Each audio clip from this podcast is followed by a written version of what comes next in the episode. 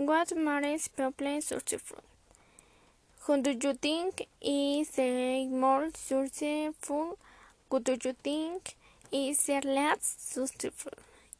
In order to answer these questions, we first need to define success. Everything has a different definition.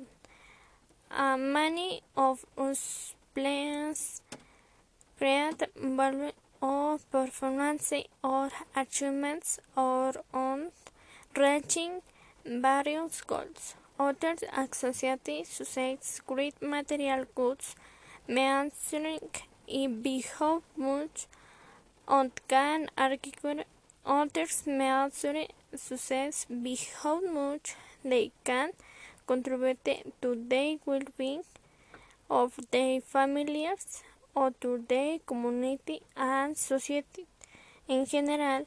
There are many other definitions, but mostly success is associated with becoming rich, famous, and respected at work. Yes, it does have to be that way.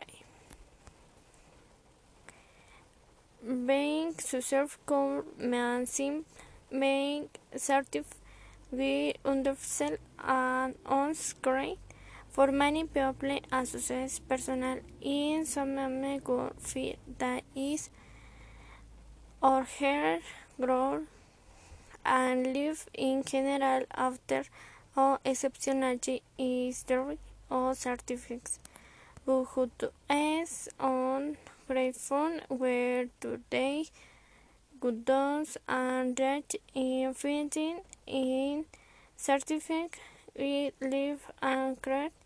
It seems that certain people constant to do things and different they use their natural abilities in their work. They set character and live goals.